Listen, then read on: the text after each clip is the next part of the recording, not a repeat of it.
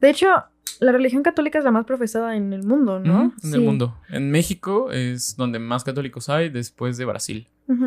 Y sin, o sea, la segunda es el Islam, la tercera es el hinduismo, y creo que la cuarta es el budismo, pero ahí sí no me hagas caso. Está curioso. O sea, ¿Por qué? ¿Cuánta gente sí tiene fe y cuánta no?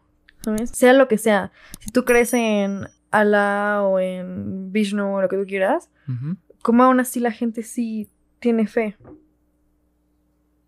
Tien- tener fe. Pero. ¿Crees en algo? ¿Cómo? No entiendo tu parte de tener fe. O sea, sí tienen fe. Una religión se basa en ello. Fe de que existe, de que aunque no lo ves, aunque no lo sientas, por así decirlo, está. No es como que hay gente que cuando rezas, pues hay gente que dice que tiene una conversación con Dios, está rezando, le está pidiendo, le está agradeciendo Ah, claro. y no está viendo, no es como de que "Ay, vamos a sentarnos a tomar un café, no, está fielmente creyendo que está ahí y por ejemplo en el Islam rezan cinco veces al día Sí. y creen fielmente de que ahí está. Entonces se me hace muy curioso cómo tantas personas en el mundo, cuántas personas profesan cualquier religión que sea, está y tiene mucha fe al respecto. Está muy cabrón. No sé.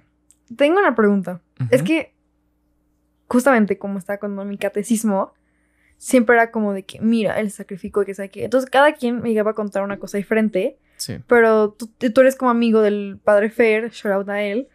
Y tu maestro de religión, por lo que tengo preguntas. Ok. Ah, solo quiero decir. no- Nada más déjame aclarar tantito un punto. Ah, claro. Eh, no, este no es un podcast que te voy a volver católico. Eh, no soy católico para empezar, soy agnóstico. Ah, lo que quiere decir que mm, no sé si Dios exista o no exista. Mm, Realmente yo me voy más por el lado de que Dios existe, pero no me agradan las nuevas, las, las religiones que ya existen. No, no me agrada el budismo, no me agrada tampoco pues, la parte católica, católica, la cristiana. Tampoco me gustan los estos como, como sectas en las de...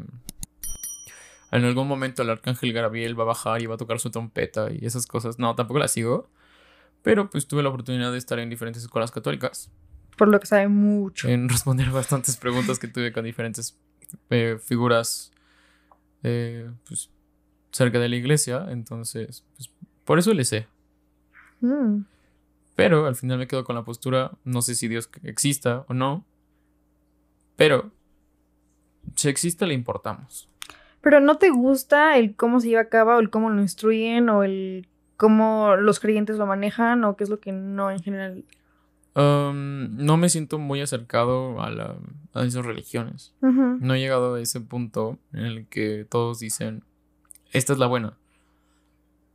O sea, esta es la, la verdad absoluta. Aquí Sí. la voy a obtener.